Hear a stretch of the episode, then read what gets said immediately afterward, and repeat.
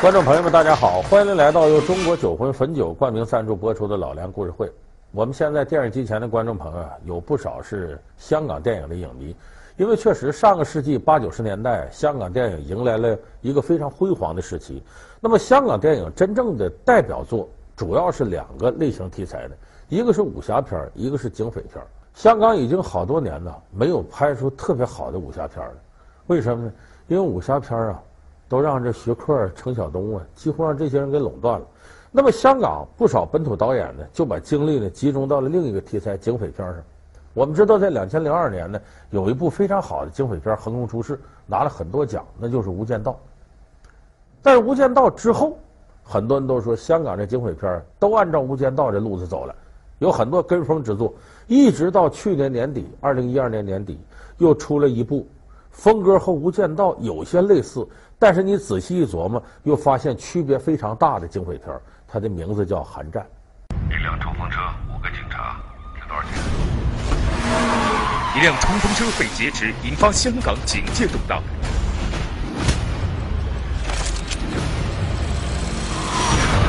本港警区全部执行营救行动，两位警队高层夺权，成为联署调查对象。警队有内奸，为什么出卖我？我只想知道还有谁。面对纷乱迷局，警务处长动用非常手段。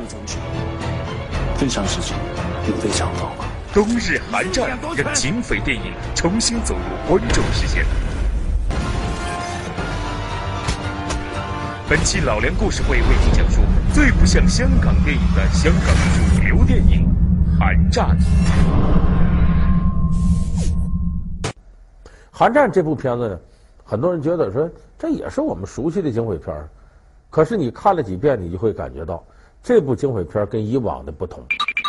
它首先特别不像香港电影，另外一个呢，这其实是香港一部主旋律电影。为什么这么说呢？咱们一个地方一个地方给大伙分析一下。首先，你看它保留了香港电影一个特点，就是香港电影每一部电影，它要想卖座，一定有大家能接受的一些大明星参演。《寒战》也是如此，它集中了三大明星，哎，梁家辉、郭富城和刘德华。所以有这三位呢，你这电影看起来不难看。同时又有呢，呃，李治廷啊、彭于晏呢两个当红小生，还有杨采妮、呃马伊琍两位美女。所以这整个电影看起来呢，起码有这些人这个阵容，能保证大家坐在那能看得下去。徐建和刑事对我们警报，香港是不允许有挟持警察的事情。每一个人，好像兵，也好像宅。一些事情不同的处理手法，克服这个角度。你是很清楚的一个状态，就进入这电影。可以跟家辉哥、Aaron 哥对到戏，我觉得很兴奋。同埋同埋，因为呢一个戏亦都会再一次掀起香港嘅警匪片嘅一个热潮。那么为什么我说它不像香港电影？这里头有几个跟以往香港电影完全不一样的，包括拍摄手法上。你比方说，香港电影有个特点，它这个地方呢，商业娱乐高度发达，所以说他拍电影。或者说其他演唱会各个方面，他都要算经济账。香港人拍电影有个特点，省钱。你像咱们有一部搞笑的片子，好多朋友都熟悉，叫《东成西就》，啊，里边呃梁朝伟呀、梁家辉呀、刘嘉玲啊都在。这个片子是就用了十几天就拍出来了，票房卖的还挺好。是因为王家卫拍《东邪西毒》，在这个咱们陕西拍，半天也拍不出来，投资方就急了，赶紧打发刘镇伟去救火。把原班人马弄出一个东成西就，十几天就拍完了，回来好赶紧卖，哎，票房还不错，所以这是香港电影在商业社会里边基本恪守的原则。但是《寒战》不一样，《寒战》是怎么费钱怎么拍，不是省钱。我们都知道这个拍摄过程当中啊，费钱的航拍，就在空中往下拍，你起码得这个雇佣飞机的呢。警匪片一般我们看都以打戏为主，枪战呐、飙车呀。可是这个片子不是以这些为主，所有情节的推进基本都是文戏，而不是武戏。唯一那么几场武戏，拍摄起来也不省钱。你看有一段是郭富城演的那刘杰辉，呃，跟他的这个同事在高架桥上边开车过程当中跟这个敌人进行枪战去拍。因为香港政府有明文规定，在香港市区里边不得拍枪战的戏，就怕引起市民恐慌，同时呢也容易造成公共损害，不允许拍。最后怎么弄的呢？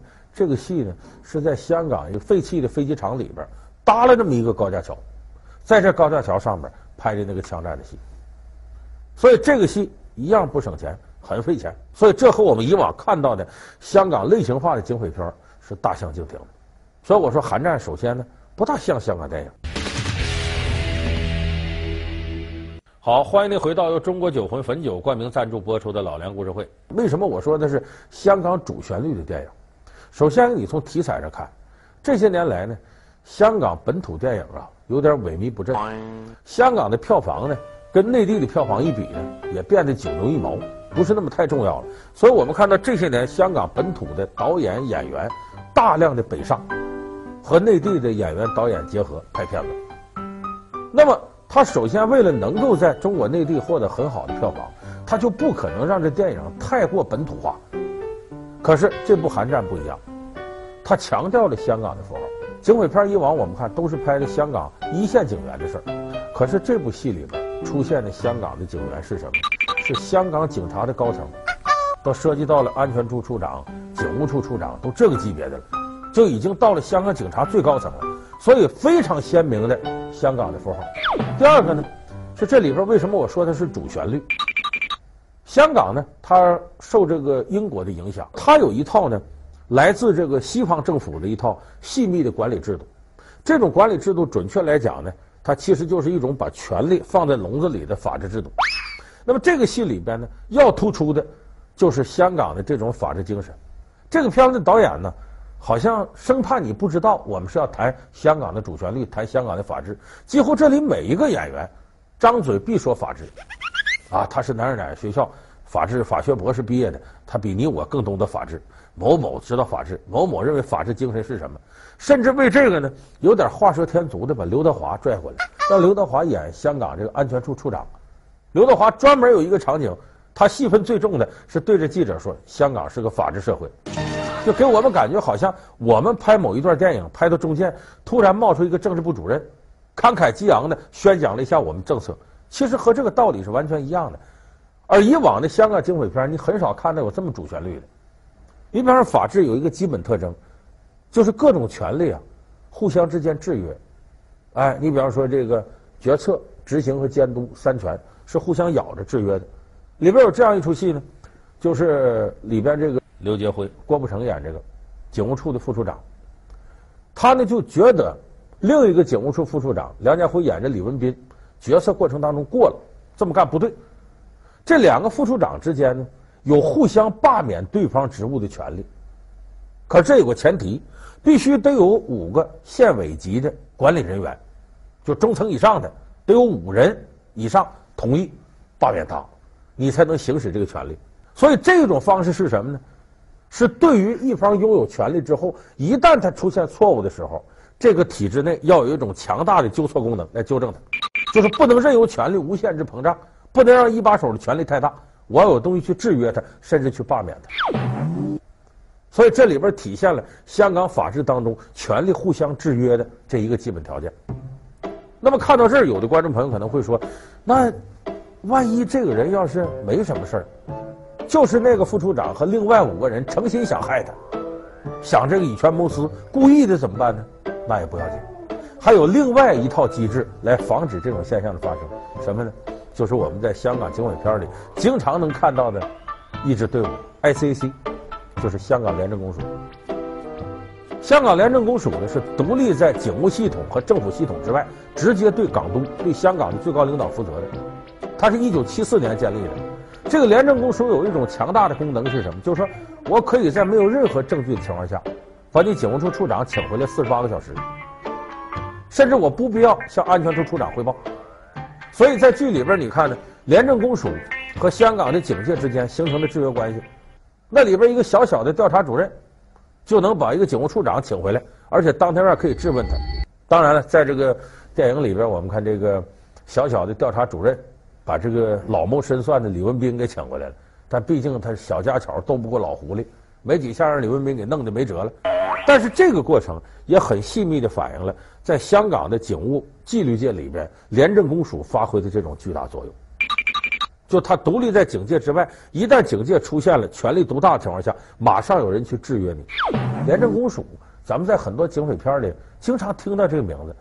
说什么时候成立？一九七四年成立。是为什么要成立这个呢？他就是为了根治权力过大的问题。我们经常听这么一句话，叫“绝对的权力导致绝对的腐败”。就只要权力膨胀，它不受制约，那一定会导致腐败。